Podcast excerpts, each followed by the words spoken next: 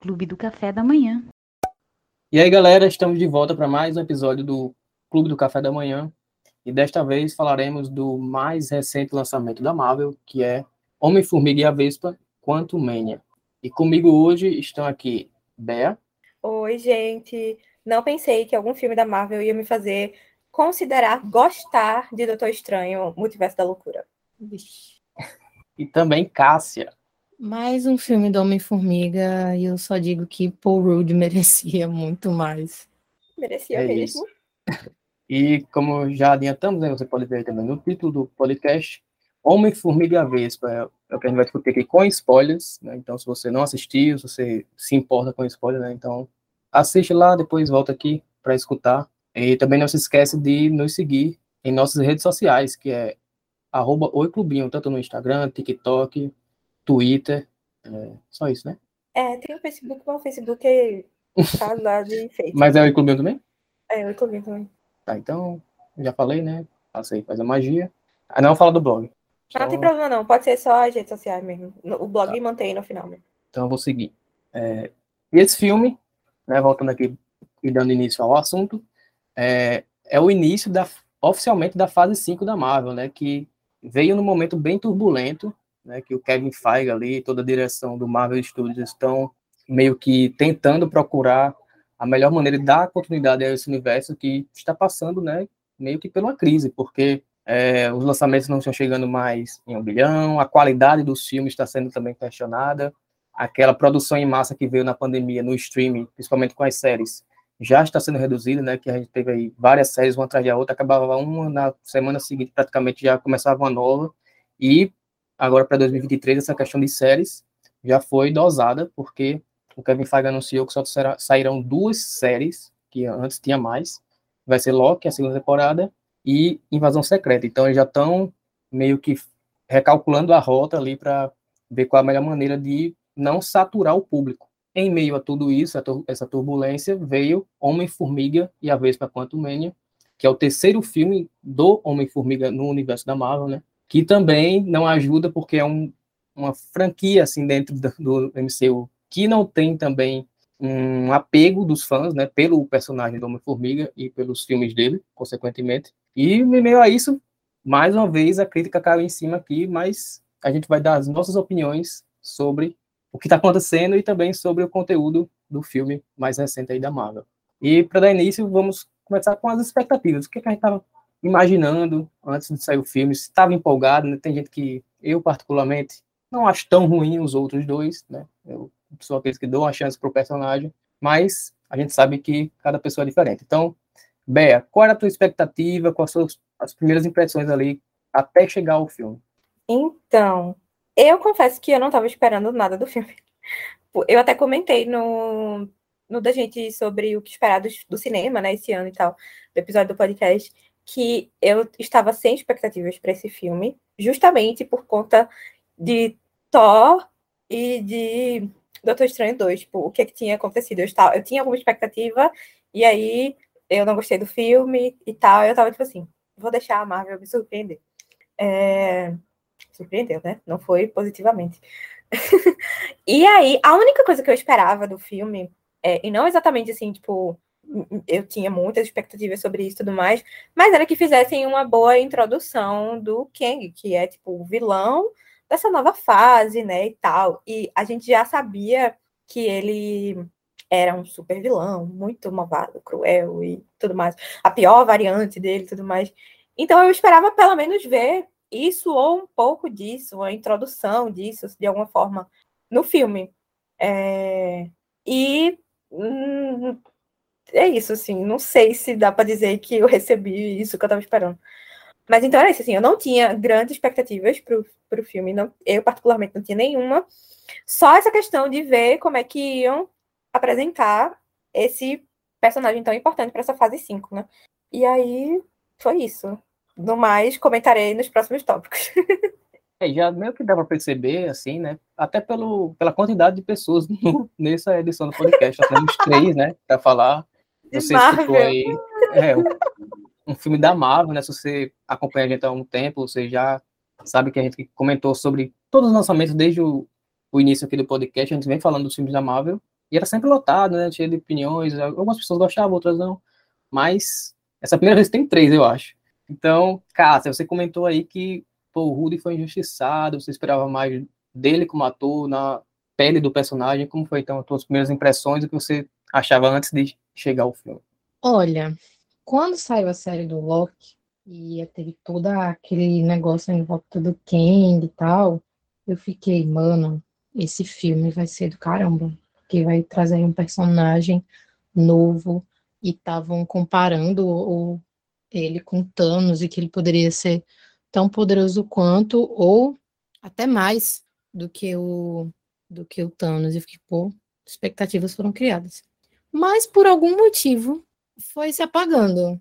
Eu não sei. Eu, eu quando virou o ano, quando começou a sair trailer e tudo mais, saía fotos, eu não tava não tava mais empolgada, não sei por quê. Não sei se foi o efeito Doutor Estranho, mas eu, assim, eu ainda, quando eu fui assistir Thor, quando eu fui assistir Wakanda, eu tava, eu tava empolgada. É, mas para esse não. Por algum motivo, eu não tava, tipo, nem fé nem cheira.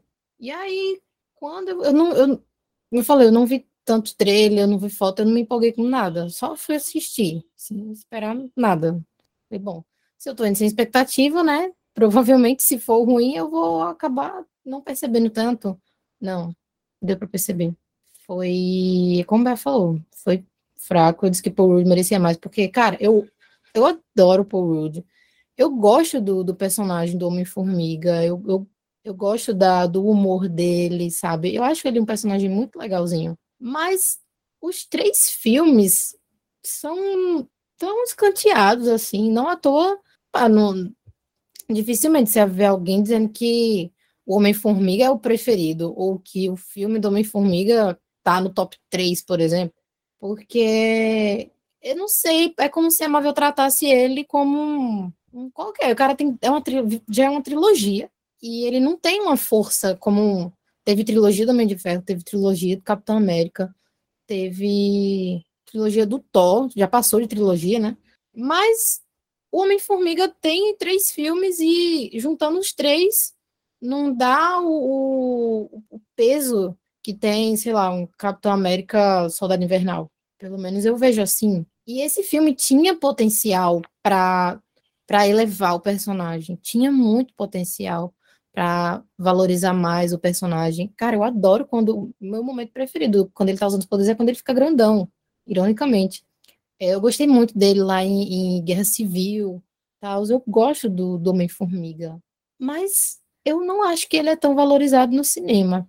E como o Bea falou no texto dela, lá no blog do clubinho.com, eles tinham a faca e o queijo na mão, jogaram o queijo fora e enfiou a faca no King. para não dizer outra coisa. Então, para mim foi isso, assim. É, não acho que seja um filme horroroso, não é. Mas diante do que eles tinham, diante da, da história, da construção que a Marvel está fazendo agora, do desse universo que eles estão explorando, faltou. A palavra para esse filme é faltou. E, e tinha, como tu falou, tipo, tinha muito potencial, né? Mas não souberam aproveitar. Eu acho que a Marvel hum. ainda não acertou a mão depois que perdeu os Vingadores e tal. Tipo, a, a, gente gostou de alguns filmes e tudo mais, mas ainda não acertou a mão no, no que, que ela quer fazer. Então, tipo, aí a gente tem sempre essa, tipo, hum, será que agora vem aí? Por mais que, tipo, esteja esperando ou não, mas você fica naquela, ah, é o próximo filme. E ainda mais esse que tá, tipo, abrindo uma fase nova e tal. E aí, não, quando chega, você fica, tá, mas cadê o que vinha aí? Porque o filme, para mim, foi tudo isso. Tipo, eu tava assistindo, tipo, ah, não, agora vai.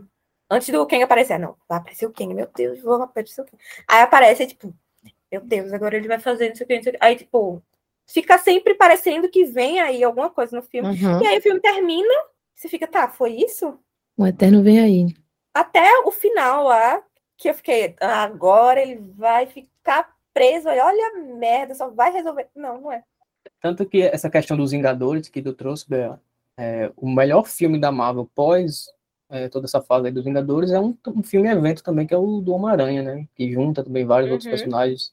Então, meio que a Marvel ainda está tentando buscar sair desse formato, que ele sabe que dá certo, né? Mas também tem que dar certo fora desse formato, né? Então, É, é. é isso que eu acho que a Marvel está tentando, e também linkando com o que Casa falou, que vendo as imagens promocionais e tal, eu achei assim, pode ser só uma visão que eu não estava procurando muito, mas o marketing pré-filme não estava tão grande assim. Teve os, um intervalo ali no Super Bowl, né, que sempre aparece, porque até porque era um filme que ia lançar bem próximo, então eles colocaram. Mas eu não vi um chamariz assim para o filme, o pessoal não estava empolgado. Tanto que também até comentei entre a gente aqui na semana passada, no, na outra gravação, que eu fui assistir uma sexta-feira, na sexta-feira da semana de estreia, do fim de semana de estreia, e tinha pouquíssima gente na sala. E isso nunca tinha acontecido com o filme da Marvel, né? Então, Nossa, realmente. Essa, essa, questão da sala que a gente tava comentando, né? Eu e Cássia, a gente foi assistir no dia da estreia. A gente nem, nem tava nos planos, mas foi do nada, tipo assim, ah, vamos pro cinema assistir, bora. A gente foi no dia da estreia. Tudo bem que não foi num dos principais shoppings, dos dois principais shoppings aqui de João Pessoa, mas ainda assim foi no shopping que recebe muita gente para assistir filme, uhum. principalmente estreia da Marvel. E tinha, tipo, foi eu, ela, mais dois primos meus e tinha mais, sei lá, quatro outras pessoas na sala. A sala tava literalmente vazia. Fiquei, é, então... gente, que é isso? Tem alguma coisa estranha aqui. Tá meio que perdendo o público, acho que até pelo personagem, né? É, como o Cássio falou, tem três filmes agora, já vi por Rudy falando em entrevista que, ah, no quarto filme eu quero abordar isso, cara, então, já tá pensando no quarto aí, que eu não sei, né, como é que vai ser, já que estão mudando esses planos aí. Eu, particularmente, como o Cássio falou também, na questão que os filmes são mais soltos, né, os outros dois, é, eu, como vocês sabem, eu sou uma pessoa mais de boa com o universo da Marvel, eu gosto mais do que outras pessoas dos filmes, e não era diferente com os, com os dois primeiros, da, do Homem-Formiga, não me incomodava ele ser mais avulso tal, eu me interessava pela aventurazinha que ele tinha no próprio filme e achava legal. Nada espetacular, né, mas me divertia. Então, nesse terceiro filme, é, tendo essa questão da ligação com o que vem por aí, com o multiverso, com o Kang, eu estava ainda mais empolgado. Então, eu estava pensando, né, então, finalmente, o é, Homem-Formiga vai sair disso, né, do, daquele mundinho dele, para também conectar com o MCU como um todo. E, para mim, eu, acho que eles deveriam ter continuado, então, presinho no mundo deles, porque é, o filme é o pior dos três, na minha opinião. Mesmo com a expectativa baixa pelo que era o personagem, já conhece, mas eu tinha essa esperança que eles iriam melhorar, mas não conseguiu.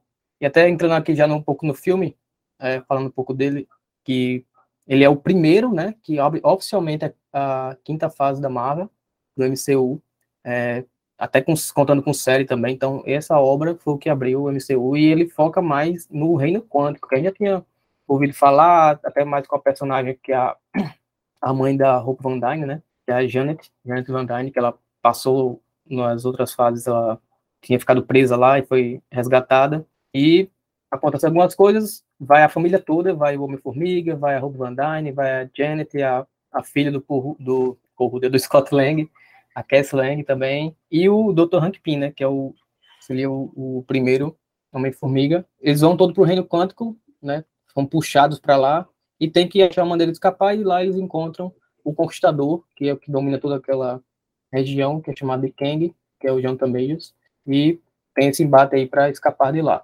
É, essa questão do, do, filme, ela, ele introduziu e deu muito destaque a Cass Lang, que mudou de atriz, né?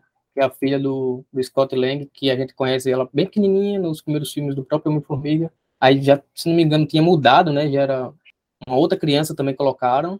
E agora é a terceira vez, não sei se é a segunda ou a terceira, eu não, nem pesquisei direito isso aí, mas pelo que eu me lembro, essa personagem que é agora a Catherine Newton, a atriz, ela mais uma jovem adulta ali, é, já a terceira atriz, esse mesmo personagem, e dá mais destaque para ela, ela também tem o traje né? Não sei nem como é que se chama o, o nome de, de heroína dela, mas ela também tem o traje e ela tem ganha bastante destaque. Além disso, nesse filme, outra pessoa tem destaque bastante, até pelo conteúdo, né, que é a Janet Van Dyne, né, que ela conhece bastante ali do Reino Quântico.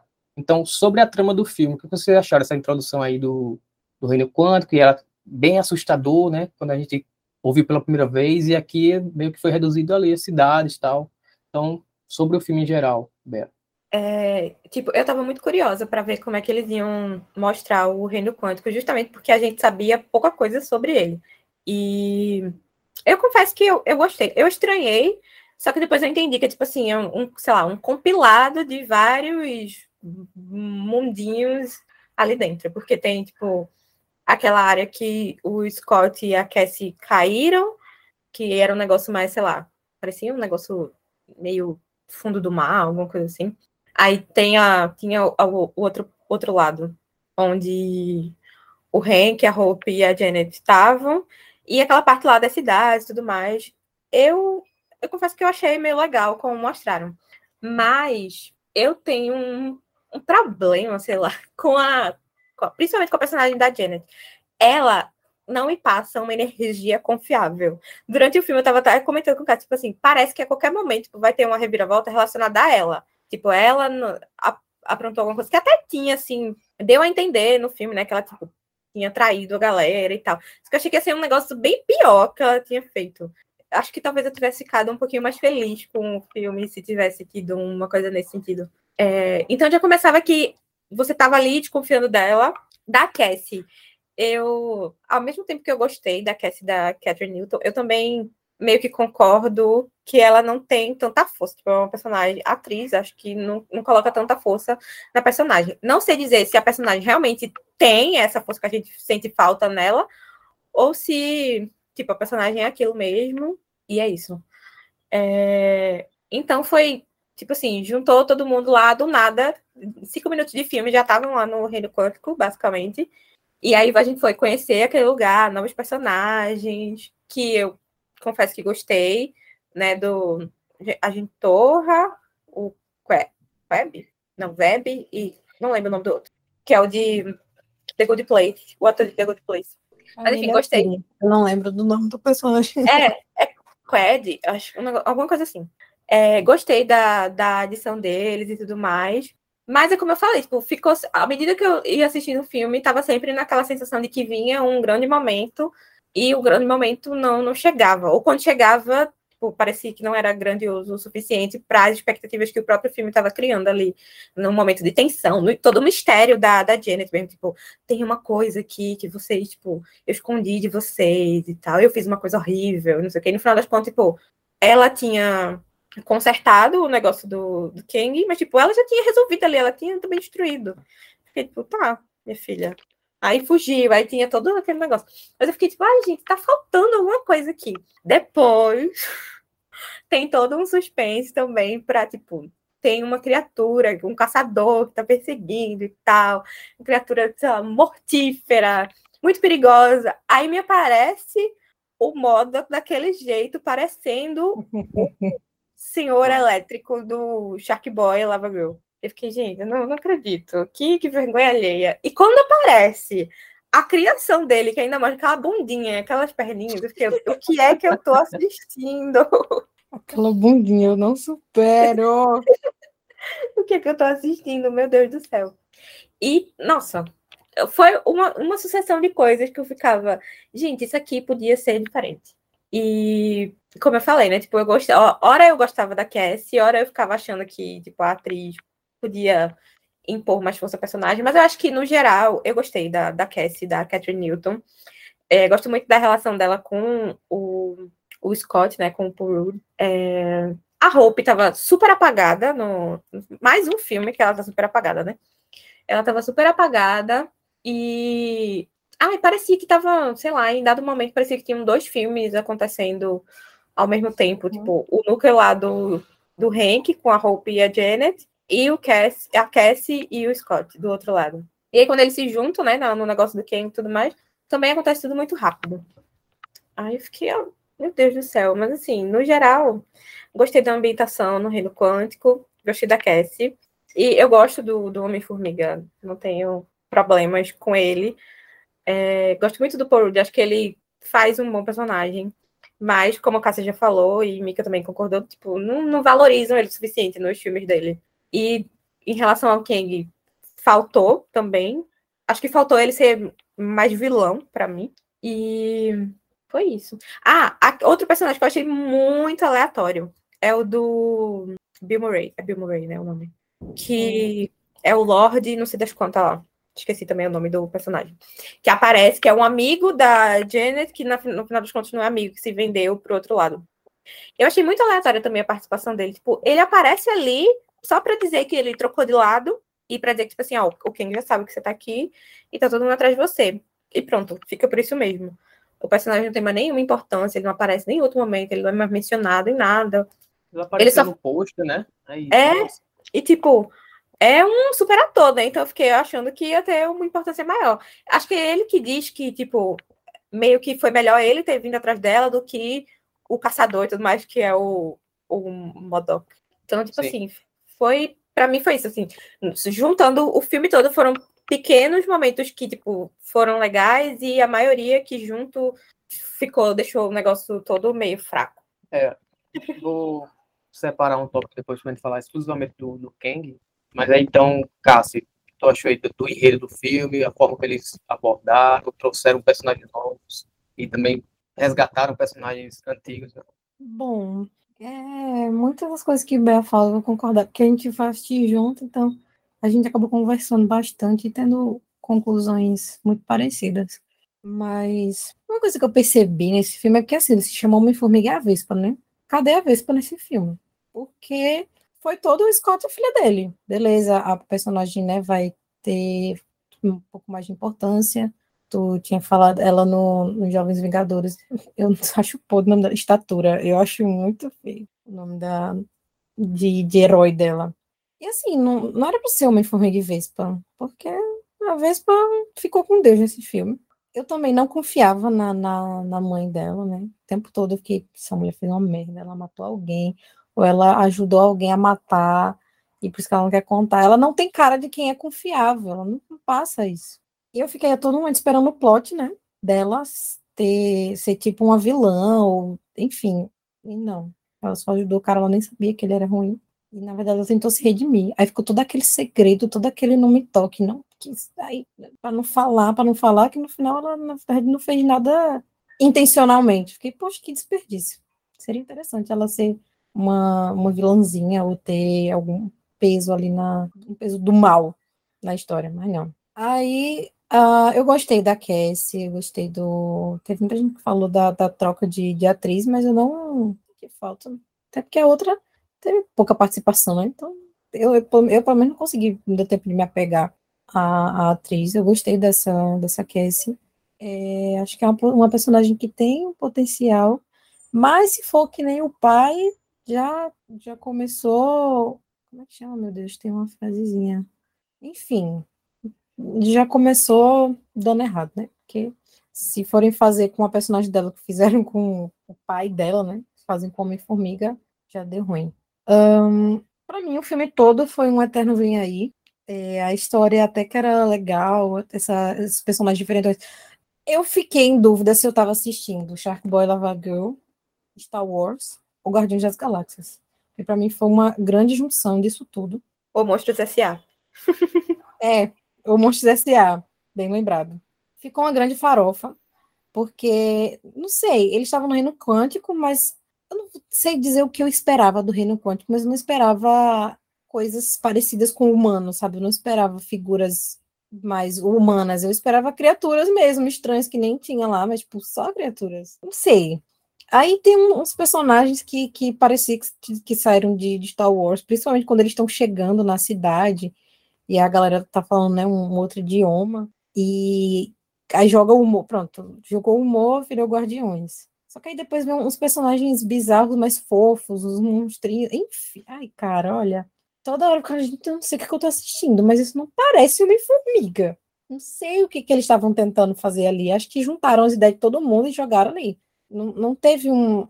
No começo, quando eles chegam lá no Reino Quântico, tem toda aquela, aquela coisa, né? Bem. Parece que eles estão no meio de plantas e é um negócio bem diferente que até, se for comparar, lembra uma coisa assim, meio Avatar, né? Um, um universo novo, diferentão. Mas aí coloca uns elementos que já são familiares. Não sei, para mim eu achei estranho. O, é, daí eu já estava estranhando. E uma coisa que eu tenho nesse filme é que tinha uns cortes muito bruscos e umas junções de, de cenas que para mim não fazia sentido. Tava aqui num, seguindo uma linha de raciocínio, tava aqui, cena tal, de repente cortava para outro lugar Teve até uma cena, eu não sei se foi a que a, a Vespa saltou, acho que já foi pro final. Que não, tipo, tava ela dentro do, do negócio do, da, da nave lá, e de repente ela já estava caindo, tipo, não mostrou ela saindo, não, mostrou, não deu a entender que ela estava saindo de lá. Simplesmente corta, ela já está pulando, já está caindo. Pulando não, já está caindo, já está quase alcançando o Scott. Eu fiquei tipo, que corte brusco. Tipo, ela tava lá conversando, de repente ela já tava caindo aqui. E eu senti muito disso, assim, no filme. Um negócio meio solto, meio desconexo, corta de uma cena para outra, assim, ter uma. aquela continuidade, sabe? Que flui. Acho que faltou essa, essa fluidez no filme. E para ficar notando esses detalhes técnicos, quem já ouve podcast sabe que eu não sou muito ligada nessas coisas. Então, quando eu estou notando essas coisas, é porque a história já não está muito me prendendo porque eu sempre me envolvo na história, sempre consigo entrar assim e esquecer desses detalhes. Às vezes eu penso só depois, mas durante o filme eu fico ali. E nesse eu não consegui ficar. Eu, eu, eu era tirada da história o tempo todo, por conta de coisas assim, desses, desses detalhes que ficaram faltando, sabe? Não tem muito que reclamar do CGI, porque teve, eu vi gente falando, tipo, ah, o filme é todo em tela verde, claro, porque é meio difícil gravar no reino quântico, né? De verdade, acho que não conseguiram é, juntar a equipe para viajar para lá. Mas teve uma coisa ou outra, assim, que acho que Bé falou no teste dela também, a questão da proporção deles, quando eles estão grandes, parecia que estava do tamanho normal. Ficou faltando umas coisas assim. Então, a, a, o enredo, eu acabei não prestando, não, não eu acabei não me envolvendo tanto, não, não acompanhando tanto o enredo por conta dessas coisas que foram me jogando para fora, sabe? Eu tentava entrar ali na história, tentava emergir né, no, no filme, mas eu era o tempo todo expulsa dele por conta de coisas assim. Eu também tô com vocês, assim, o filme foi me perdendo no decorrer dele, porque eu acho que ele começa bem, eu tava pelo menos gostando da, da aventura, né? Os grupos eles vão lá parar no reino quântico, eles se separam.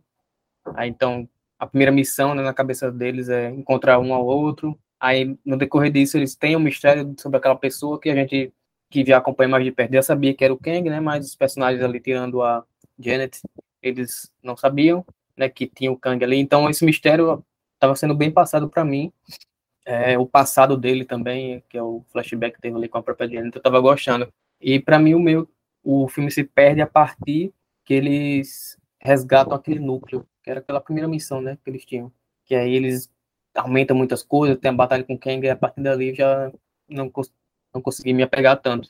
Até também pelo reino quântico, quântico eu esperava mais, né, daquele mundo, porque se a gente parar para pensar, deve ser algo gigantesco, né? É. Que é tudo reduzido mas gente, até como o Cássio falou, é, formas humanoides, é, sociedades muito parecidas com a nossa, então eu acho que não teve tanto tanta exploração nesse sentido. É, eu não me apeguei àquelas os povos que viviam lá, né? Tirando uhum. aquele personagem do que lia a mente, que eu até achei, achei engraçado. Os outros eu não, não achei, a líder também, eu não me apeguei, era algo muito artificial. É, sobre a, uma personagem que eu não gostei também é a, a Cassie Lang. É, até essa questão também de, de, mudar de atriz, que Cassie que nem teve o tempo de se apegar, eu acho que é justamente isso para mim. É, que, tipo, eu não muda tanto e aqui já quiseram colocar uma importância muito grande nela e para mim não funcionou. Achei forçado desde o início. Eu não ria com as piadas dela e ainda quando ela estava na Terra, né, tentaram introduzir esse, essa questão mais social dela, que ela foi presa em um protesto, alguma coisa assim. Aí eu, poxa, por que tu saiu isso do nada? Tá, ela tá engajada, quer colocar o pai nisso. Só que aí, quando eles vão pro reino quântico, aí tem a questão do, do, do Scott Lang não querer lutar aquela batalha, né? Ela, aí traz justamente aquilo que foi introduzido quando eles estavam na Terra, né? Ela, não, você tem que se portar pela luta dos outros tal. Eu não achei que foi bem colocado é, essa questão dela. E a personagem eu não achei meio, meio sem tom ela. Não, realmente não gostei da, da Cassie Lang. É, eu acho que desses, desses que foram apresentados aí, que podem ser futuros Vingadores, eu achei ela mais fraca. A personagem, a atriz, eu achei que ela tava ok, mas é a personagem mesmo que eu não, não me apeguei.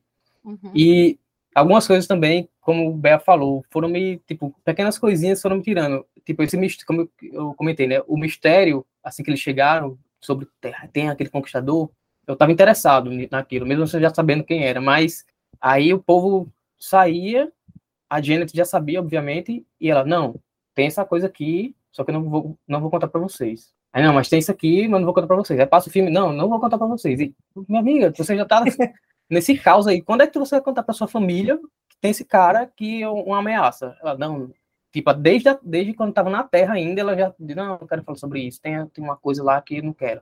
Aí até quando estão na nave, depois que já fogem do personagem lá do Bill Murray, é que ela vai decidir falar. Então, são algumas pequenas coisas que foram me irritando, né? O personagem do Modok, Modok, Modok horrível. Meu Deus, quem se importa com esse personagem? Por que trouxeram de volta?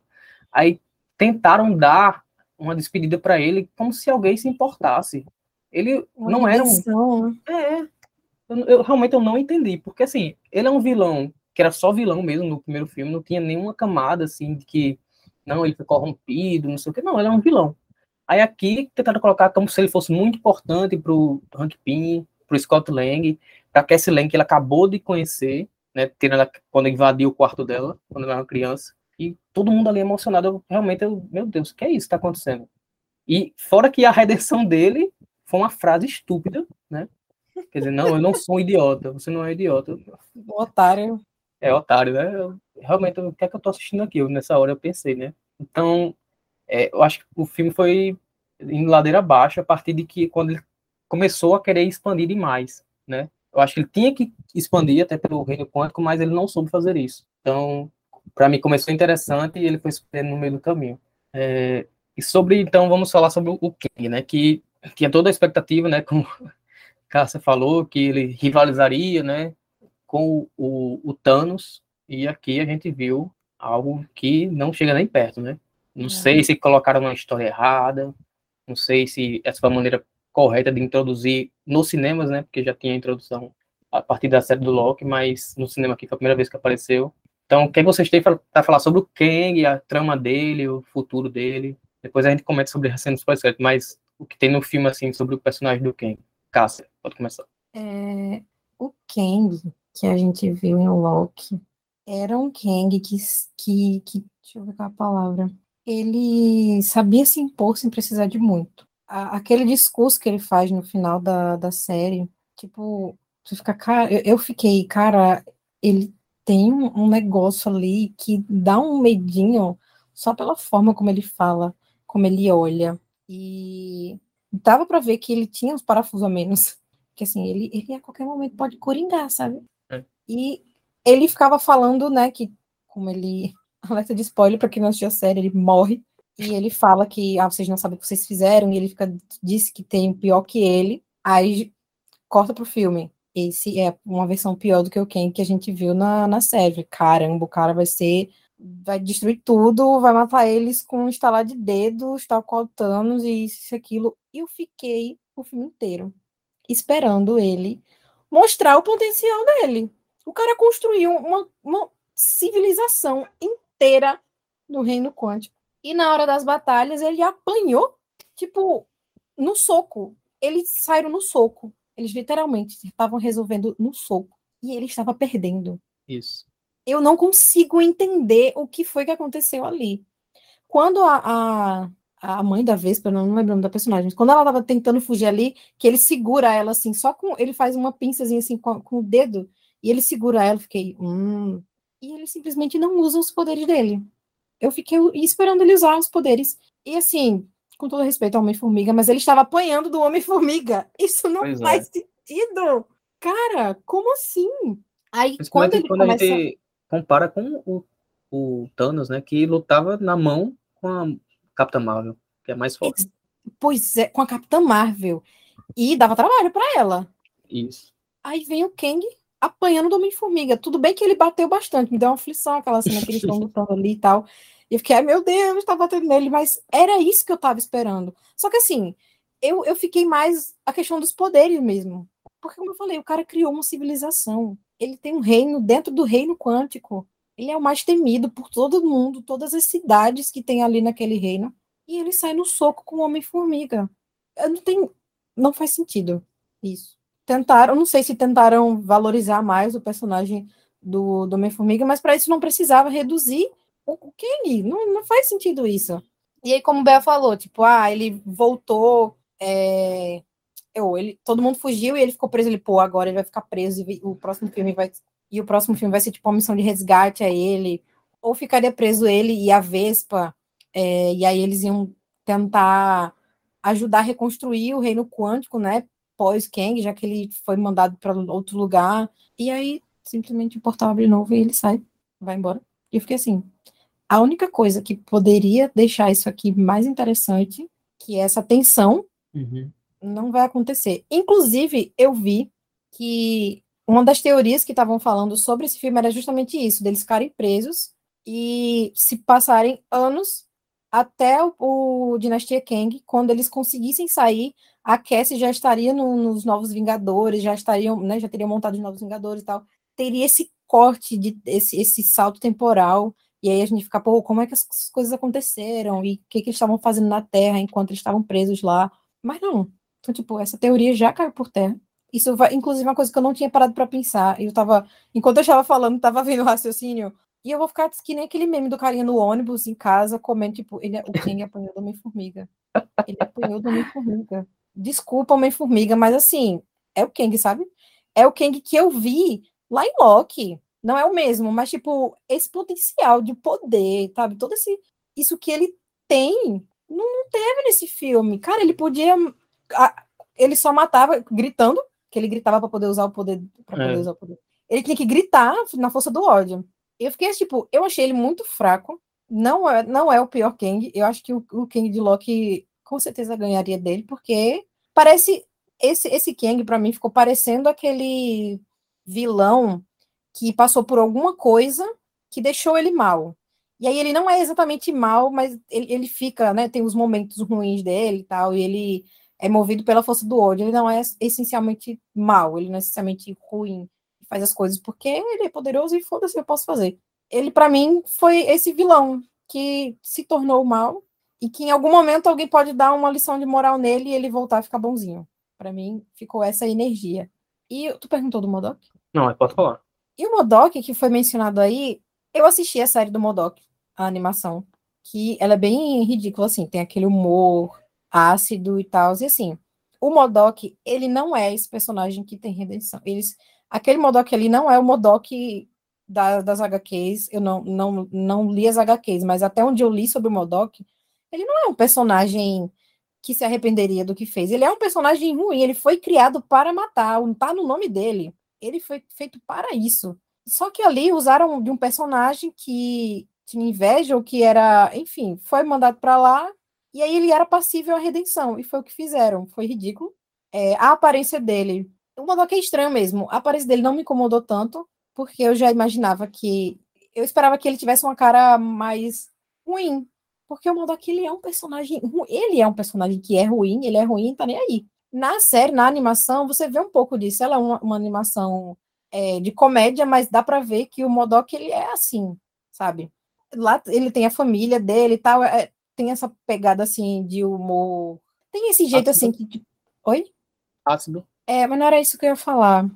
Assim, a série, ela mostra que ele é ruim, mas na série ele tem filhos, ele foi casado e tal. É tipo, ele passa por uns perrengues de pessoas normais, sendo o Modok.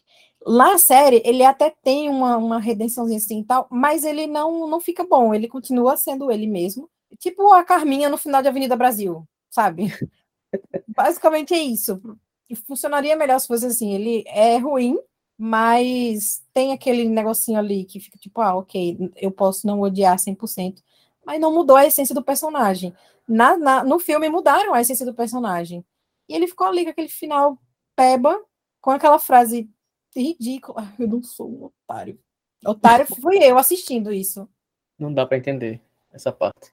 É, nessa animação, ele é esse personagem mesmo, ligado ao Homem-Formiga, ou é só usaram Não, não. Ele, na verdade, ele tem, se eu não me engano, ele odeia o, acho que é o Capitão América, ou não, o Homem de Ferro. Na, no desenho, se eu não me engano, ele odeia o Homem de Ferro. E ele é, foi uma máquina criada, ele foi criado para matar. E ele tem a empresa dele, que é uma Uhum. empresa de vilões. Inclusive, no, no jogo Avengers, é, do, do Xbox, é, a, o- as máquinas, né, que estão dominando a cidade, você tem que derrotar e tal, são ligadas à empresa do Modok. Então, tipo, ele é um vilão do caramba. Assim, pelo que eu, pelo que eu pelo que eu lembro, ele é um dos vilões assim, que dá muito trabalho. Ele é realmente ruim e tal. Ele é um, um super vilão. E aí fizeram isso. Então, eles meio que juntaram os personagens aqui, né? Pra ligar, porque colocaram o rosto desse cara aí, que do, do vilão do, do primeiro filme do Homem-Formiga, né? É. Pra tentar colocar nessa história. Porque também eu não, eu não conhecia, né? Na HQ, eu não li e tal, não vi essa animação, então. Só, ah, esse cara aí do, do 1. Então até isso eles mudaram, né? É uma falta de respeito com o Modok, um negócio desse. Bea, o que, é que tu tem a falar sobre o Kang? Como ele foi aproveitado aqui? Se deu medo, se tu esperava mais? E também, se quiser, expandir aí pro outro vilão, pro Modok. No caso, ele não foi aproveitado, né? É.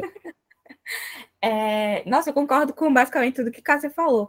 E uma coisa que ela falou que eu fiquei pensando foi tipo assim, diminuíram é, o Kang para poder tipo ele ficar equilibrado, vamos dizer assim, com o Homem-Formiga, né, na luta.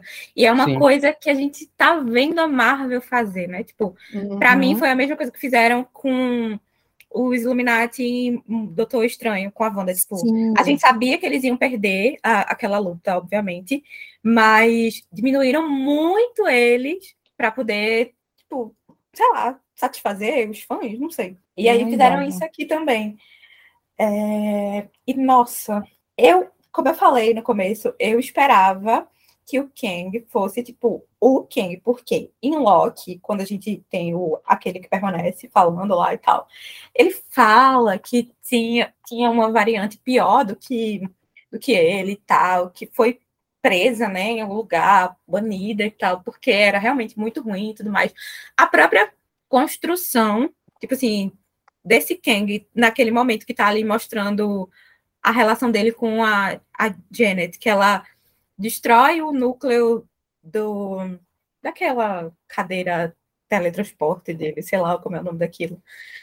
É que ela vê, né, que ele tipo queria destruir mundos e universos e tudo mais. Tipo, o discurso dele ali parece que vem um super vilão, sabe? Tipo, você Sim. fica assim, nossa, ele tá aqui, ele não tá pra brincadeira, entendeu? Só que aí, quando a gente chega ali no, no eu não sei se de alguma forma o- os poderes dele estão ligados ao núcleo do negócio. E aí, tipo, como ele não tinha aquilo, ele não conseguia explorar 100% todo o potencial dele. Não sei se tem alguma relação.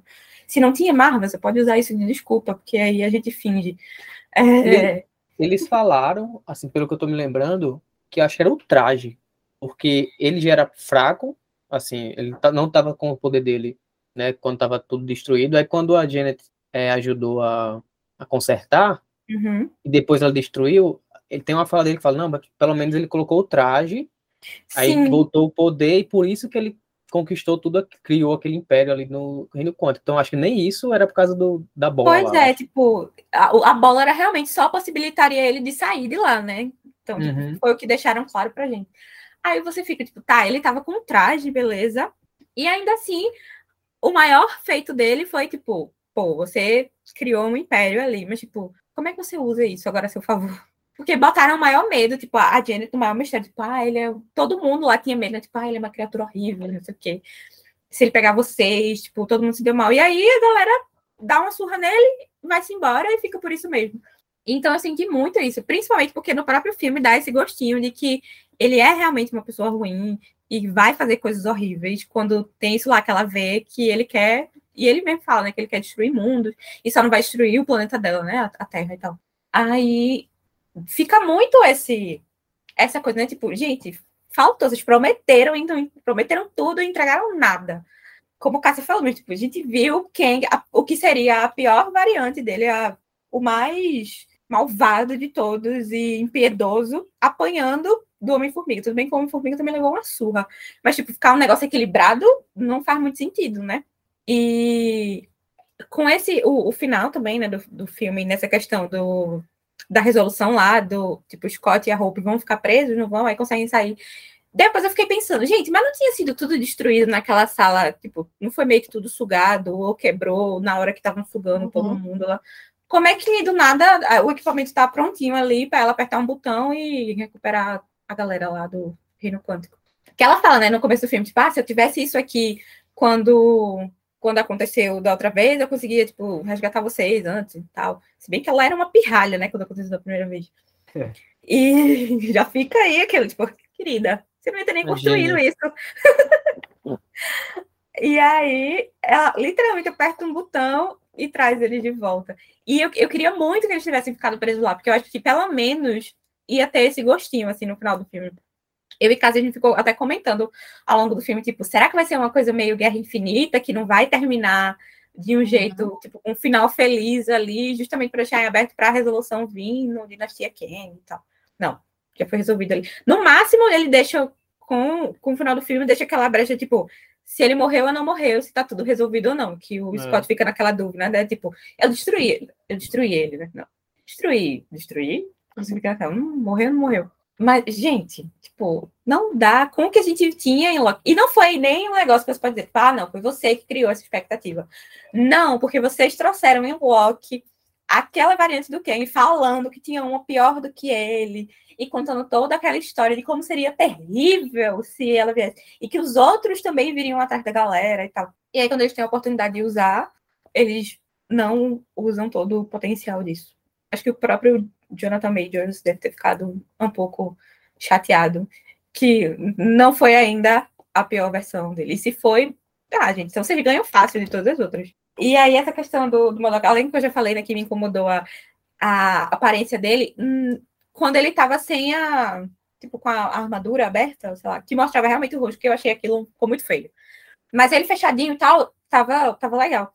Mas aí, Cássia falando, né, tipo, da série que teve, do que ela já leu e tudo mais, eu fiquei, gente, vocês não precisavam, então, enfiar o Modok aqui, vocês podiam pegar o personagem que, tipo, a gente já sabia que estava preso no Reino Quântico, que aconteceu lá no primeiro filme, e ter deixado ele ruim, vingativo, ter sido usado uhum. pelo Ken, qualquer coisa. Não precisava juntar os dois personagens.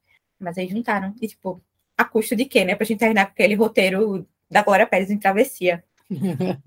que, meu Deus do céu. E a aparência dele fechada é a, a, aquela armadura dele fechada, é a aparência dele tanto nas HQs quanto no desenho. Ele é muito feio nas HQs, muito feio. Não feio de ridículo, mas ele é feio, tipo, é, ele tem cara de mal, aquela cara, uhum. sabe, tipo, assustador e tal. Isso, ele é assustador, ele é muito feio, assim, é um super vilão mesmo, falei. A roupa dele é amarela? A roupa dele é amarela também? É, amarelo com roxo.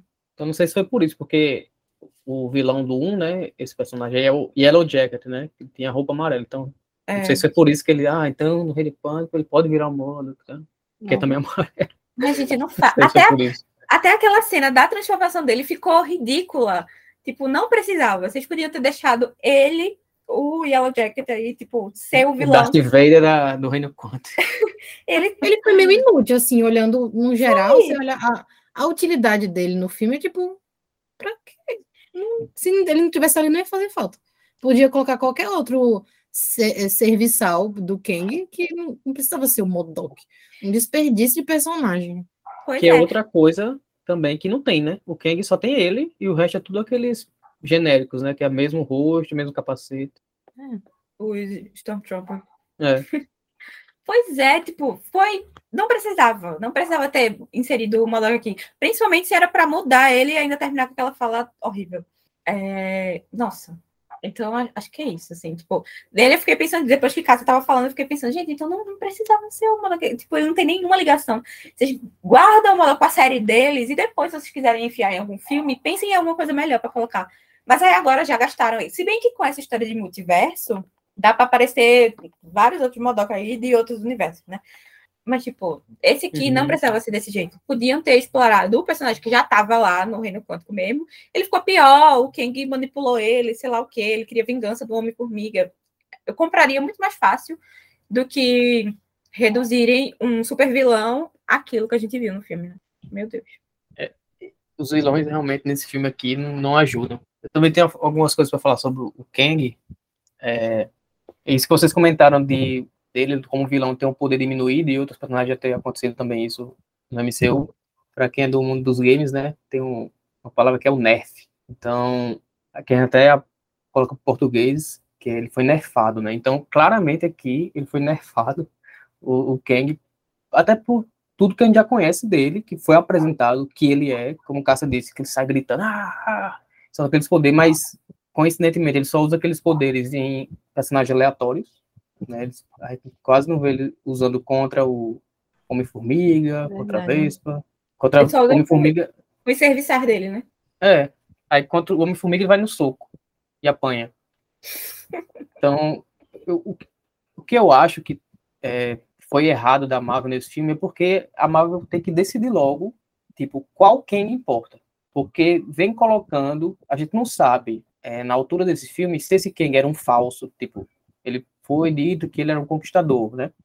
Que ele ganhou essa alcunha até pelo que ele conquistou no próprio reino quântico, mas e ele foi preso lá por outros Kangs. Mas será que tem mais sorte que ele? Então fica tudo ainda é, muito fácil da Marvel descartar. Então ele já descartou o Kang do Loki, agora provavelmente, né? Pelo menos o que deu a entender, esse também foi descartado pelo final que ele teve. Então a gente não sabe se ele era mais fraco, se pelo fato dele estar dentro do reino quântico, de alguma maneira, ele não estava com os poderes, né? A gente comentou aqui da, do traje, ou era bola. Uhum. Então, tipo, a gente não sabe, só que nesse Kang que lutou aqui, que foi dito como um ser que rivalizaria com o Thanos, a gente não tá vendo isso e não tá sendo explicado porque a gente não tá vendo isso. Então, eu acho que a Marvel tem que definir, não, tem, pode até acontecer com a cena pós-crédito lá que a gente viu, mas até, até na cena pós-crédito não foi dado nome, não foi dado importância, tipo, ah, tem esse grupo de Kangs, mas qual é o que importa? Quem realmente manda ali? A gente não tem isso ainda, então acho que isso, isso que está faltando para a gente se importar e ver, ah, é, são Kangs descartáveis. Então a Marvel pode todo filme botar um Kang, que ele vai morrer no final, não, mas tem outros Kangs, não sei o que, então é isso que está faltando, a gente saber mais sobre o próprio Kang. Se quer apresentar ele como vilão, então apresenta direito, né? A gente tem que saber o que ele é. E, tipo, se aparecer um Kang de novo, o próximo Kang que aparecer, por exemplo, eu não vou ter certeza se aquele vai ser um Kang importante, né? Então, sempre uhum. tá tendo essa dúvida, porque a Marvel não tá sabendo se posicionar, né? A gente não, não tem, como tu disse, não, não, tem essas respostas. Tá ficando difícil de, de, se importar, até com os vilões, que deveria ser, tipo, depois de Thanos, um, o cara que botaria medo, mas se ele apanha lá para a estatura, dá medo em quem? não dá para entender. E o modo que aquilo também que eu falei, né, não não sei por que voltou, essa piada com ele não funcionou comigo. Então, os vilões aqui, ponto fraquíssimo do filme, minha opinião. É, sobre o, o, final, o desfecho do filme, né, que antes de a gente depois entrar e na cena pós-crédito também, que sempre tem um ponto de discussão, é, sobre o desfecho, né, que essa questão do Kang desapareceu, tá meio meio estranho aquele mundo ali do, do, do Homem-Formiga, né? Ele vai pro restaurante, aí ele se pergunta, hum, é uma coisa estranha. O que, é que vocês acham que aconteceu ali, desse desfecho? Tem outras coisas no meio do filme que vocês querem apontar, Bea? É, eu acho que foi nessa. Se Cássia lembrar, ela fala. Eu acho que foi mais ou menos nesse ponto do final aí que a gente até levantou o questionamento se ele tinha ido para. Se o Homem-Formiga tinha voltado para a realidade dele mesmo, ou Sim. se para uma outra, né? Porque tava, ele estava sendo super reconhecido ali como um grande herói e tal. E a gente vê que no começo, tipo, a galera meio que nem sabia o nome dele direito e tal. Apesar de uhum. pedir para tirar foto e tal, ele era só mais um dos Vingadores. E depois estava todo mundo, tipo, oh meu Deus, Homem-Formiga, você é o top das galáxias. Então, ficou, a gente ficou aí com esse questionamento se ele tinha voltado para a realidade dele mesmo ou não. E eu espero que o Kang não, não tenha morrido ali na, naquele final. Tipo, se for realmente, como tu falou, né? Tipo, a Marvel precisa decidir qual é o Kang que importa de fato, que tipo, é o pior de todos. É, se for esse que a gente viu, que por algum motivo não estava usando 100% do seu potencial, eu espero que ele não tenha morrido e que vá voltar de alguma maneira, piorada, ou enfim. Mas se ele morreu, por favor, Marvel, então nos diga com quem devemos nos preocupar, porque senão a gente vai ficar é. assistindo é. filmes aleatórios, pensando, tipo, ah, será que é esse o grande vilão agora? Aí ele vai e morre no final do filme. Você fica, ah, não, não, não é, vai vir ainda. E, tipo, um Eterno vem aí, né? Assim como foi o filme inteiro do Homem-Formiga. E eu fiquei, ah, eu fiquei com essa, tipo, será que o Homem-Formiga voltou para a realidade dele? Não sei, porque com esse negócio também de multiverso, e com o que a gente viu no final de, de Loki, né, que também deixou essa, tipo assim, hum, o Loki foi parar numa realidade que não era a dele. Aí, tipo, isso pode acontecer com outros personagens, de novo agora que a gente fala sobre multiverso e tudo mais. E num filme que estava lidando diretamente com isso, é uma possibilidade, mas não sei. E fiquei só, acho que o que pegou mais foi mais essa questão, tipo, o Kang morreu ou não morreu. E eu de coração espero que ele não tenha morrido, porque se ele morreu eu vou ficar muito mais frustrada do que eu já estou. Até pelo fato de se esse daí não morrer, é tipo mais uma motivação para ele querer se vingar, por exemplo, né? Então. Sim, pois é, vai seria mais interessante, né? Ainda mais ódio, já que ele trabalha na força do ódio, ele vai voltar com mais ódio ainda. E aí também, tipo, para onde ele foi, sei lá. Uhum. Porque ele já tava naquele que foi outra coisa que o Cássio também ficou pensando se tinha alguma relação, já que a única coisa que a gente tinha que podia linkar, de certa forma, com o filme era Loki, né? Tudo que a gente via que tinha alguma coisa em comum com Loki, a gente ficava, hum, será? Que quando fala que o reino quântico tá no lugar é, que tá fora do tempo e do espaço, né? Ficou, hum, a TVA também tá fora do tempo e do espaço. Será que a TVA fica no reino quântico? Tem alguma relação? Não sei. Então, também, tipo, para onde, se esse Kang não morreu, onde é que ele tá? Para onde ele foi parar? Se ele já tava no reino quântico, Tipo, é. onde é que ele foi agora? Não sei também. Mas ficou, ficou essa sensação, assim. Essa mínima dúvida de se o Scott voltou ou não para a realidade dele, mas eu espero que tenha voltado, porque senão, não sei o que a Marvel pode fazer com isso num quarto filme do Homem-Formiga, sei lá. Não sei. É, eu espero que ele tenha voltado para dele e fala. Na última cena, eu não sei se a minha memória me prega numa peça, mas quando acaba, né, porque ele tá pensando consigo mesmo, uhum. e dá o corte, tela preta, crédito, né? Aí, se, se eu não me engano, nessa última parte, ele meio que percebe que tem algo errado, né? Não sei, foi essa impressão que eu tive. É, só que de primeira, tipo, agora pensando, a gente, agora pensando enquanto a gente tá conversando, eu posso, tipo, hum, pode ser outras coisas. Mas assim, na hora que eu tava assistindo o filme, a primeira coisa que eu pensei foi justamente relacionada ao que ele tava pensando bem, tipo assim. Sim. E, tipo, acho que eu, acho que talvez não tenha resolvido tudo como eu acho que eu resolvi. Porque primeiro ele ficou, ah, eu derrotei, o, tipo, tá tudo certo lá no Reino Quântico, voltei pra cá, tá tudo certo. E aí depois ficou, mas será que foi mesmo? E aí quando ele fica com essa dúvida e com aquela cara, tipo, hum, acho que deu merda lá, tipo, não ficou tudo 100% certo. Por isso que eu fiquei nessa, tipo, acho que o Ken não morreu. E ele ficou nessa, tipo, derrotei, não derrotei, porque ele não sabe o que, aconteceu.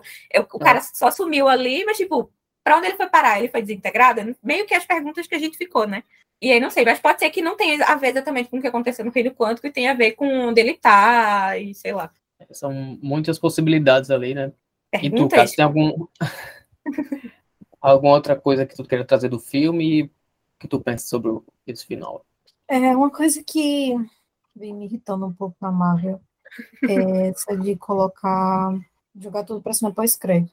Que é legal, cena pós-crédito, a gente sabe que sempre tem, mas isso não tem que valer o filme, sabe? Tipo, ah, o filme valeu só pela cena pós-crédito. Isso é um problema, porque a gente viu ali, a primeira ficou, eu fiquei até ok, vários Kangs e tal. Tem aqueles três, ou quatro, né? Que pareciam que eram os líderes ali, eles dizendo, ah, se um humano derrotou é, aquele Tipo, eles expulsaram o cara porque eles estavam fazendo muita merda, e os humanos derrotaram ele, então é só uma questão de tempo até os humanos virem e derrotarem a gente também e tal. Não foi nenhum dos nossos. E eu fiquei, pô, agora a treta vai ser humanos versus Kangs. E a gente ainda não conhece muito sobre o personagem, né? Tipo, a uhum. origem dele e tal. É... E, obviamente, vai. Obviamente não, né? Porque acho que nada mais é, é óbvio na Marvel, porque estão surpreendendo a gente de uma forma não boa. Espera-se que em Dinastia Kang, que é o nome do filme, mostre mais sobre o Kang. Ainda mais depois daquela cena, assim, pronto, é. vem aí, já vê a origem do Kang, ou sei lá o quê. Mas eu, eu queria muito que ele não tivesse morrido assim como Bear, que ele tivesse vivo e que ele voltasse muito puto para tacar fogo em tudo. E aí, sei lá, poderia ser os Kangs lá contra os humanos, mas aí vinha esse outro que era mais poderoso que todo mundo junto, e aí eles virar humanos e Kangs contra o Kang, contra o Conquistador. Já seria uma, uma possibilidade. É, só que a gente não sabe os poderes dele, não sabe se ele morreu, não sabe qual o potencial dele, porque eu, o que eu esperava, eu não recebi nem 10%. Agora eu não sei se ele pode voltar. E esse que vocês falaram aí de, de descartar o personagem, nossa, isso vai ser muito irritante. Vai ser muito é. chato. Já tá sendo, ver, eu acho.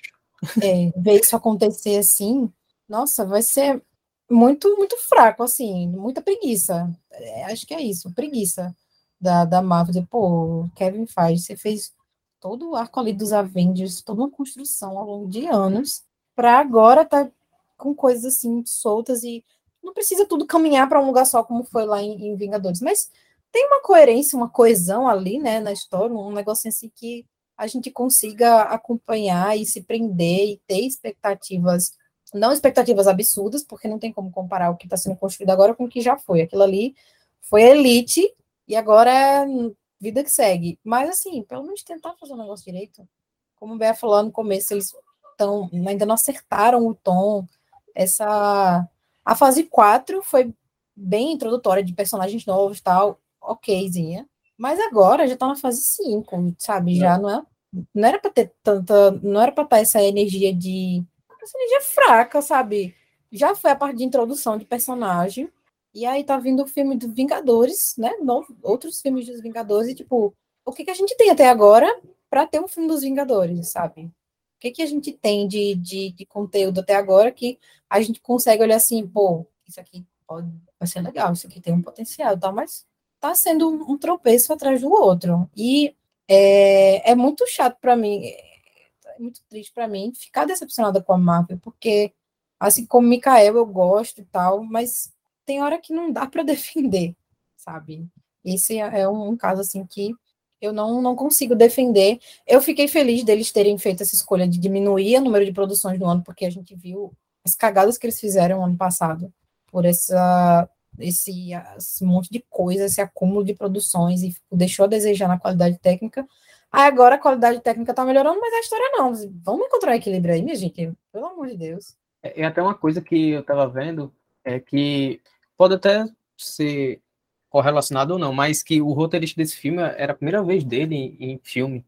Então, é, para fazer uma trama boa, somente nessa nova fase, eu acho que eles deviam ter alguém mais de confiança para construir, mais bem feito. Né? Não, é. não, vou colocar a culpa no roteirista, mas é, não sei, como tu disse, é a preguiça, não sei se eles estão se importando tanto, porque o Kang aparenta ser muito importante, então deveria ser é, teriam que ter mais cuidado com o personagem, né? Não sei Sim. o que está acontecendo.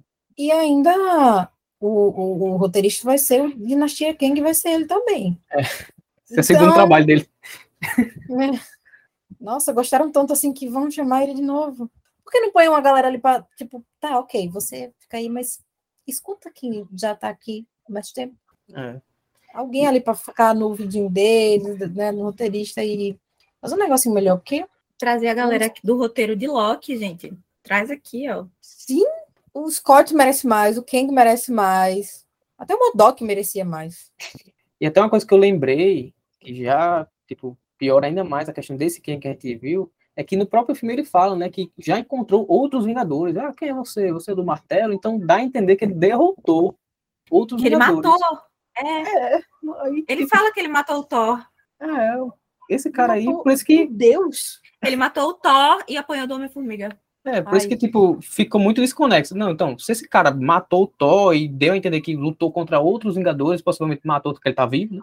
Uhum. Então, o que é que aconteceu nele ali? É o reino quanto? Não, não, é dito isso. Então, dá a impressão ele, que eles... Ele até dá uma brincadeira, né? Tipo, como se o Scott fosse mais um Vingador que ele ia matar. Tipo, ah, é. nossa, mais um aqui que eu vou matar.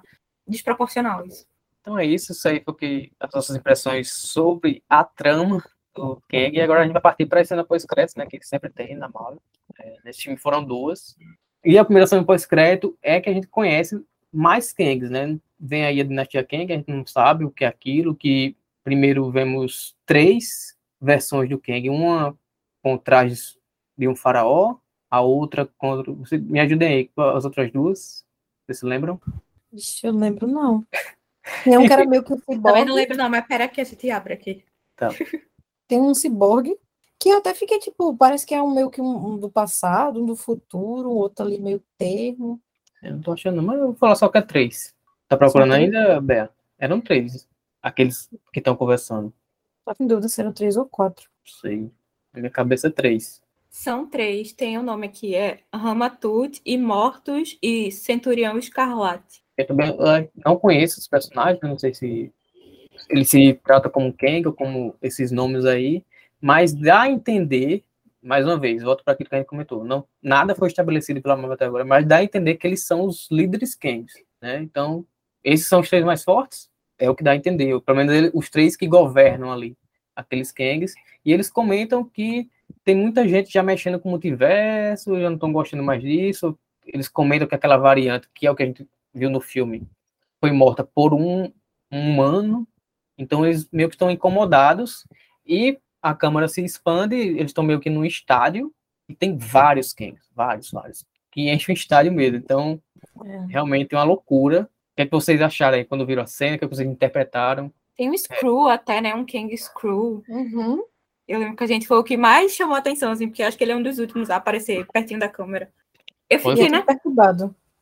É, eu fiquei naquela. É, essas perguntas aí, tipo, será que esses três. Deu a entender que esses três, de certa forma, são tipo uns líderes dos Kangs ali. Uhum. Mas, tipo, eles são realmente os mais fortes, só os três juntos é que tem, tipo, um superpoder, mas separados não tanto.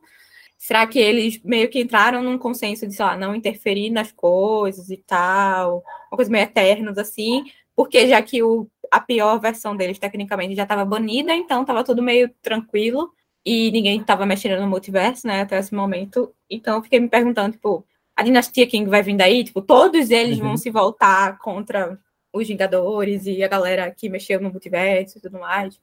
É, tem alguma coisa a ver com o final de Loki, tipo, não o final mesmo, mas quando ele meio que quebra ali o multiverso, que o aquele que permanece tinha dito que iam vir variantes atrás dele por, pelo que ele fez e tal. Não sei.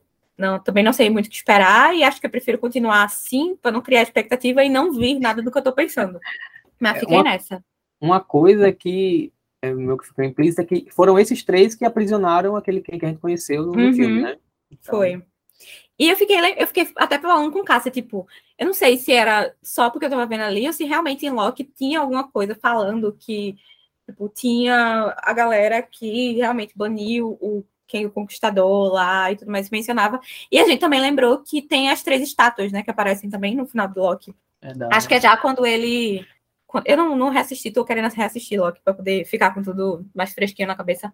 Mas acho que quando é é quando ele é quando ele vai para outra realidade, que ele chega lá e ele vê que está na, numa outra TVA, e aí que ele olha, acho que tem três estátuas do King, tipo, de ladinho, assim. Aí ficou, será elevador, que é uma. Né?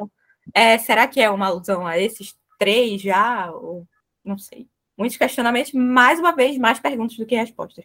Mas, assim, na cena pós-crédito, a gente já espera isso, porque a ideia dela é jogar ali para ficar soltando até vir o que promete trazer a explicação, né? Então, conseguiu esse feito aí. É, e também essa questão do, do desse, se esses Kangs são os que governam, é que dá a entender também que eles meio que prezam pela manutenção do jeito que tá. Tipo, ah, vamos deixar isso aí jeito que tá. Vamos mexer, não. E aquele cara lá queria, o que do filme, né? O Kang do filme, que a gente tem nem como se é, nomear aqui, é tudo Kang, né? Mas o Kang do filme, ele estava destruindo, né? Porque ele queria dominar tudo e tal. Então, pode ser aí que eles estejam incomodados porque tem gente já conhecendo o multiverso. Então, eles são, seriam meio que os mantenedores, tipo, do status quo, né? Manter do jeito que está aí. Então, foi isso também que eu, a impressão que eu tive com esses Kangs. Estão confortáveis do jeito que estão ali, querem manter do jeito que está. Se alguém conhecer, vamos, é, vamos dar cabo co... deles. Eu também estou me, me perguntando aqui agora, e realmente, tipo, acho que é uma coisa que não vai ser respondida nesse podcast. É, que a esqueci o nome dela, mas a que era meio a juíza lá de, em Loki. Ela, ela se reportava a alguém, né? Tipo, ao aquele que permanece. Sim. Só que aí ficou naquela, tipo, eles tinham a função de manter o, a TVA lá, enfim, a questão do multiverso, tudo certinho. Aí, possivelmente, nesse, na realidade que o Loki foi, que tinha as três estátuas, seriam três Kangs. Aí será que é aquele, tipo, todos os Kangs em todo lugar são mantedores da, do multiverso quietinho, tudo certinho, tá tudo correndo bem, como se fosse a TVA. E aí eles estão incomodados aí porque, tipo, teve é, Homem-Aranha, Doutor Estranho, Multiverso da Loucura, tudo que meio que mexeu no multiverso. Agora o, o próprio Quantum Mania, além do Reino Quântico, também dá a entender que mexeu também com alguma coisa no multiverso. Então, tipo, aí você fica, tá, gente, mas então todo Kang mexe com a TVA e ou eles estão só com medo de serem derrotados ou eles realmente se importam com a segurança do multiverso de alguma forma ninguém sabe. Ou até se eles são subordinados, esses líderes. Ah, é, pois é, ninguém sabe. É difícil ainda. A gente não tem nenhuma informação para isso. Tem alguma teoria também, Cássio? Ah, deixa eu lembrar aqui. Uma coisa que eu tinha falado com o Bea era a impressão que eu tive é que todo Kang comanda alguma coisa. Hum. Porque o Inlock, ele meio que comandava ali. No filme, ele tinha um reino próprio, né, basicamente. Então parece que eles sempre são líderes de alguma coisa. Quando eu vi todos aqueles ali, eu fiquei, cara, todos eles são líderes de alguma coisa, em algum lugar, em algum universo. O Kang sempre chega em algum lugar de poder. E eu tô muito curiosa só para saber a origem dele e como eles chegam onde eles chegam, sabe? Hum. Ele fala da questão do tempo. Ele diz durante o filme, né, que Muito, né? Fala muito no, no filme fala sobre isso. muito sobre o tempo. Então, dá a impressão que, sei lá, ele vê passado, presente e futuro ao mesmo tempo e vê o que é de bom, o que é ruim e tal. Por isso que ele sempre. Quando apareceu a cena dele no estádio, eu fiquei, gente, não tem um aí que tem uma cara de normal, é tudo perturbado. Então, já parece que o que ele é perturbado por conta desse negócio do tempo. E na segunda. Ah, não vai ser um de cada vez. Mas, enfim, sempre. É, tá sempre rondando essa questão do tempo foi falado na série, foi falado no filme, e eu fico, meu Deus, o que, que, que tanto ele fala sobre o tempo? E a gente viu a questão da, da, das linhas do tempo, que as escolhas que a gente faz e que vão, enfim. Eu, tô, eu quero muito que eles mostrem, falem sobre, expliquem melhor essa questão do tempo, sem ficar só jogando ali, jogando, jogando. E, cara, esse filme, Dinastia Kane, vai ter que explicar muita coisa, viu? Vai ter Vai. que explicar muita coisa. E eu espero que eles saibam explicar para não ficar, sei lá, três horas de filme maçante. Não adianta de nada fazer um filme enorme para explicar tudo que não foi explicado antes e não saber é, direcionar isso. Porque se for na mesma pegada que foi do Homem-Formiga, eu já vou esperando corte seco, falta de continuidade. e isso não pode acontecer em um filme é, dos Vingadores, né? Eles podem aproveitar produções que vêm antes de Dinastia Kang para já ir diluindo algumas explicações, né? Porque se realmente deixar tudo para o filme, hum, não sei o que vai E o ser disso. pior é que, tipo, eu não vejo como alguém poderia explicar senão o próprio Kang, né? Então, a não ser que surja um personagem que, olha, eu tenho, ciência desse multiverso também, e tem esse cara aqui que ele conquista tudo, que ele domina tudo. Então, tipo, a gente não foi apresentada alguém que possa fazer isso para tipo explicar para os personagens dali do MCU e também para a audiência, né? Então, não sei se vai ser o próprio Kang, um dos Kangs que vai explicar tudo, como meio que aconteceu no Hulk. É, eu acho que, a- na, na minha cabeça, até o que eu sei, o que eu tô lembrando de produção que vem agora, eu acho que Loki é a única possível de, tipo, explicar Uhum. de alguma coisa. Assim como Uhum. fizeram antes, né? Tipo, que teve o, o Kang lá explicando, tipo, a questão do multiverso, das variantes. Aquilo ajudou muito pra gente entender quando começou a aparecer. Então, eles podem fazer a mesma coisa com a segunda temporada de, de Loki. querendo ou não, essa questão pode ser um problema porque é uma série, né? Será que eles vão ficar tudo só em série? Aí o pessoal do que só assiste filme vai ficar mais perdido ainda, né? É esquema de pirâmide, né? Eu já aceitei isso.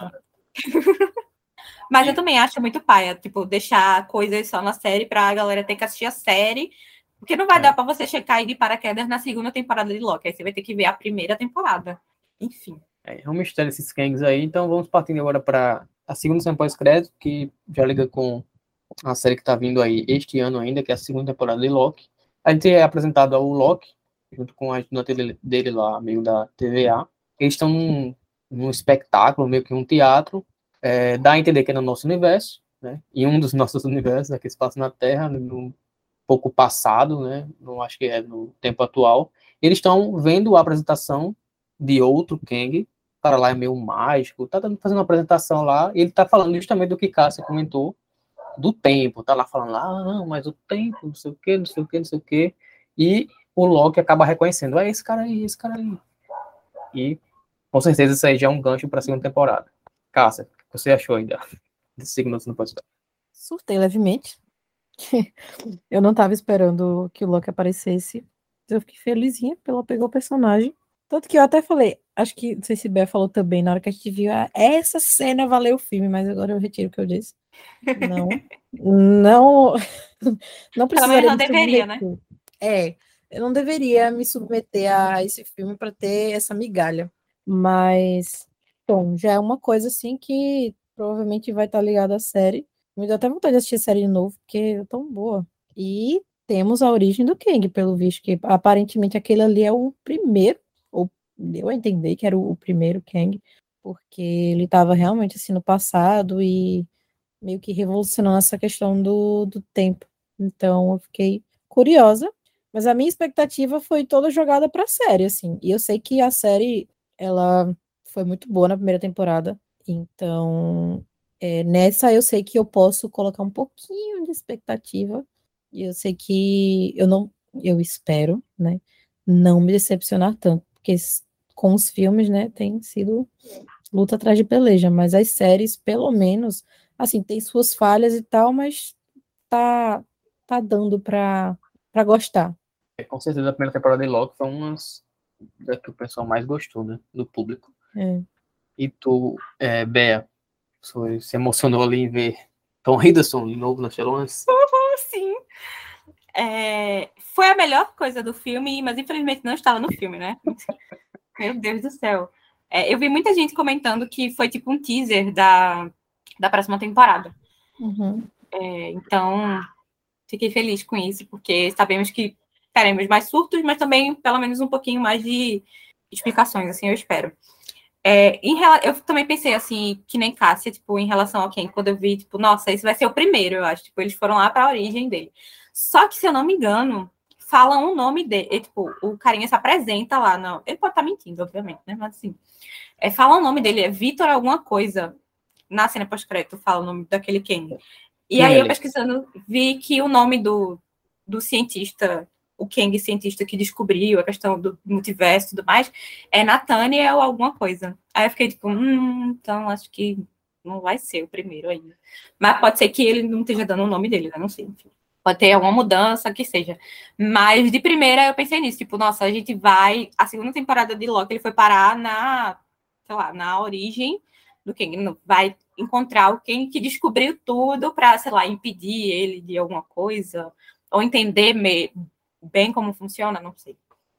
Acho que seria interessante, ao mesmo tempo que quando eu vi que o nome era outro, eu fiquei pensando, tá, então, tipo, eles não estão na, na, raiz do problema e ah, já no passado tinha outro Kang que estava descobrindo alguma coisa de certa forma. Muitas perguntas. E uma coisa que eu, a, a, coisa que eu ia falar que eu lembrei, lembrei agora, que eu não tinha lembrado, foi que ele fala realmente muito de tempo, o Kang no, no filme, e aí, o aquele que permanece em Loki também falava, e aqui na cena pós-crédito ele também falou muito, né?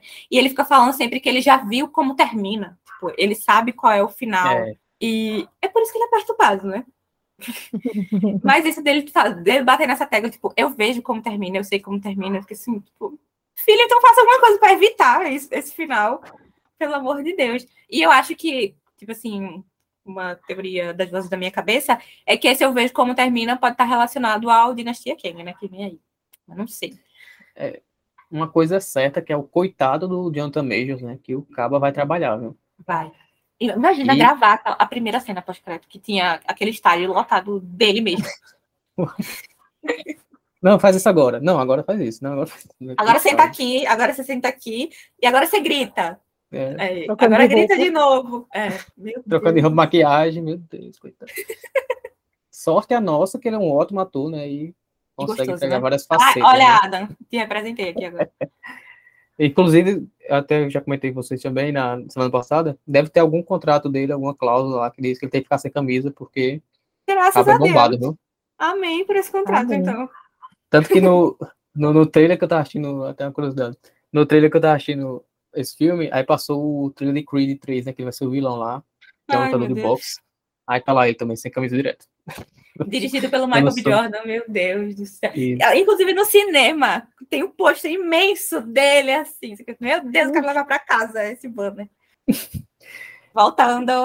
É, voltando, é, o que a, a, conversa que a gente teve aqui, que acabei pensando aqui na teoria, eu acho que pode ser que esses, aqueles três lá, vamos dizer que eles, não, nós somos os líderes. Então a gente quer manter do jeito que tá. Aí eu acho que eles vão pegando, toda vez que surge um novo universo, né, nesse multiverso, eles vão pegando os Kangs desses universos e trazendo para eles, explicando, olha, a gente é Kang, a gente domina aqui e tal, venha, ser, venha nos servir. E por algum motivo, eu acho que esse do, do filme aí do, do Homem-Formiga, ele pode ter visto, né, como ele disse, que viu o final de tudo e, e por, por, algum motivo ter se rebelado, né? Pode ter sido por isso que ele se rebelou e aí foi preso, né? Mas como a Marvel até agora. Fala, termina. É, como a Marvel até agora não conta nada pra gente do Kang, né? Só uma, um achismo mesmo. Que poderia ser a trama desse filme, né? Por isso, ajudaria mais a entender a gente o lado dele, daquele personagem específico do Kang, enfim. Pois é, aí nessa teoria, o plot twist, o Kang que todo mundo diz que é o pior, na verdade ele é o bonzinho que tá querendo mudar o final do negócio, entendeu? E os outros são ruins que querem dominar o negócio. Sim. É que Marvel, ele não era totalmente mal, até porque, tipo, ele tava dando ali a... Tipo, ele não queria só matar todo mundo, né? Quando a Janet ajudou ele, e ele ela viu... Terra, é, né? ele ia poupar, né? Justamente. Ele, não, a sua é deixa e tal. Acaba também com a Terra. Mas é isso. Tem alguma outra coisa para trazer? O filme, das cenas? Não, acho que para mim foi isso, assim. Surtei com o Loki, pois amo. E fiquei nessa. As cenas pós-créditos, assim como o filme, trouxeram mais perguntas do que respostas. Só que nelas isso já é esperado. Então, só que como o filme não ajudou muita coisa, juntou um, um bolo assim que você saiu, tipo, meu Deus do céu, o que vem por aí? Porque, tipo, 300 milhões de Kangs, morreu, não morreu, qual a realidade que tá um, que tá o outro, para onde foi parar o Loki. Que aí uma coisa dessa cena, dessa segunda cena pós-crédito, que eu fiquei comentando, acho que eu comentei com Cássia, lá no cinema mesmo. Que eu fiz, gente, quando ele foi pra, no final da. Acho que é na cena pós-crédito de, de Loki, né? Quando ele tá lá nessa nova realidade e ele encontra o Morbius, o Morbius não sabe quem ele é. É por isso que a gente fica tipo assim, uhum. eita, ele foi para outra realidade. Porque o Morbius não sabia quem ele era. E aí, como é que ele já tá, tipo, íntimo do Sim, Morbius verdade. e todo mundo, ele, o Morbius entende tudo. Aí eu fiquei, tá, será que ele explicou? Tipo assim, ele sentou e explicou, ó, oh, aconteceu isso, isso, isso, existe outro de você e tal, e o Morbius entendeu e beleza, vamos lá, vou com você atrás desse, desses Kangs. Eu acho que foi isso. Eu acredito nisso. É, até... é, é, a única possível, né? Assim, a mais lógica, pelo menos. Não diga a única possível, porque Marvel é. Qualquer com a própria fala dele, né? Liga que. Ó, oh, é isso aí. Então dá a entender que ele já tinha conversado. Ele é, tipo assim, ó. Sabe aquilo que eu te falei? Ó, aquele é um deles. É, então, só para manter aqui a nossa tradição, né? Vamos ter que dar as notas. Né? Prevejo notas baixas, talvez as mais baixas aqui do nossas para o MCU, não sei. Mas então, Bea, qual a sua nota para Homem-Formiga e a Vespa Quantum Mania? Então, quem leu a resenha lá no blog já sabe qual é a minha nota. Ela é muito baixa, porque não é que eu achei o filme, tipo, ruim no sentido de ser horrendo, grotesco, acho que como o caso até tinha comentado no começo. Mas ele é muito, muito fraco. Ele desperdiçou muito potencial de tipo, tem um elenco bom, um super vilão e personagens que a gente já conhecia e fazer merda nenhuma com isso. Na verdade, fazer merda com isso. E aí, minha nota é 4. esse filme, como eu falei na minha frase do começo, esse filme me fez a minha nota mais baixa da Marvel até então em filmes, que acho que em série já teve um 6, não lembro. Enfim, em filmes era o 7,5, se eu não me engano, de Doutor Estranho no Multiverso da Loucura. Mas assim, até em Doutor Estranho, tinha tipo a Wanda, que eu amei a construção da Wanda, os surtos dela. É uma personagem que eu amo, é a minha heroína barra anti-heroína preferida de lá. Então, tipo, eu fiquei feliz com isso no filme. Então, o 7,5, valeu. Aqui, eu fiquei feliz com a cena pós-crédito, tipo, a que custo? Então é 4. 4 de, de 10. Meu Deus Realmente do céu. Caiu bastante aí a nota dela. E Cássia, será que você dá uma nota ainda mais baixa ou não? Não consigo dar menos que isso. Eu acho que nota de B já é bem assim. Tem uns elementos né, no filme que se salvam, mas não o suficiente para fazer. Eu nem lembro qual foi a minha nota, tô estranho. Se eu dei um 7, um 6, eu lembro que foi baixa. E assim, eu geralmente dou nota muito boa para Marvel, mas dessa vez, nesse caso, eu só tô em dúvida. Mas eu acho que eu vou. Deixa eu ver aqui. Vamos mandou. Eu tava querendo dar um 6, mas eu acho que seria muita generosidade da minha parte. Então, com muita dor, eu vou dar um 5. Porque. Ai, cara, o King apanhou pra minha formiga, sabe? Ela vai ficar eternamente indignada com isso, agora que processou isso. É, depois que eu cheguei a essa conclusão, é, não, não dá. É cinco. 4 e 5, né? Então, como você já me conhece, né? Eu costumo dar as notas mais altas aqui. E esse filme, enquanto eu estava assistindo, eu estava pensando ali, principalmente no início, né? Que eu comentei aqui, que eu estava engajado na aventura deles, assim, que eles chegaram lá, tava curtindo tal. E eu estava pensando, caramba, por que tá, tanta gente falando mal? Só que aí, né, vem aqui aquela segunda parte, eu realmente, o filme é, cai muito, drasticamente na, de qualidade, são coisas que são tantas pequenas coisas que elas juntas uhum. acabam afetando bastante o filme. Então, vai ser a, a, nota mais alta aqui de nós três, mas mesmo assim vai ser a minha nota mais baixa para um filme da Marvel. Então, para esse filme eu vou dar 6,5. Nossa! Realmente. Isso é quase um 10, aquela. Tá, não, não exagera. Mas vindo de Mikael, um 6,5 é quase é, zero. Vindo de Mikael, 6,5 é Apesar de aquela rancorosa, apesar de que ele deu 8,5 para Wakanda Forever. Micael, vou dar uma chance para você reajustar sua nota de Wakanda Forever depois dessa. Não. Mas assim, essa até é a nota que eu saí pensando, né, quando eu saí, assisti. E, mas confesso que eu não ter falado muito, não ter escrito sobre o filme ajuda, porque cada vez que eu penso mais sobre aqui o Homem-Formiga, tem coisas que vão vindo que piora ainda mais, mas eu vou manter por enquanto 6,5, 6, 6,5. Falaram aqui no ponto que é 6, gente, arredonda aí, falaram aqui no ponto que é 6. Enfim, mas isso então foram as nossas opiniões é, sobre o primeiro filme da quinta fase da, do MCU. É, lembrando que este ano teremos Loki a segunda temporada e a primeira temporada de Invasão Secreta. E vai ter ainda, né? Esse filme eu não aceito ser ruim, que é o próximo filme da Marvel vai ser Guardiões da Galáxia 3, em Meu maio. Meu Deus. Dor sofrimento. Já estou preparada para chorar. Esse, se for ruim, aí eu vou, vou ficar de mal aí com Kevin Feige. Gente, entrega para Deus a Marvel. Deixa para tipo, uh, acabou. Foi com Deus a Marvel. E ainda, até o fim do ano, teremos The Marvels, né? Que é o filme ali, que seria mais ou menos o Capitão Marvel 2, mas também vai ter a participação da Fulton e da Kamala Khan. Então, essas aí são as obras da Marvel para 2023.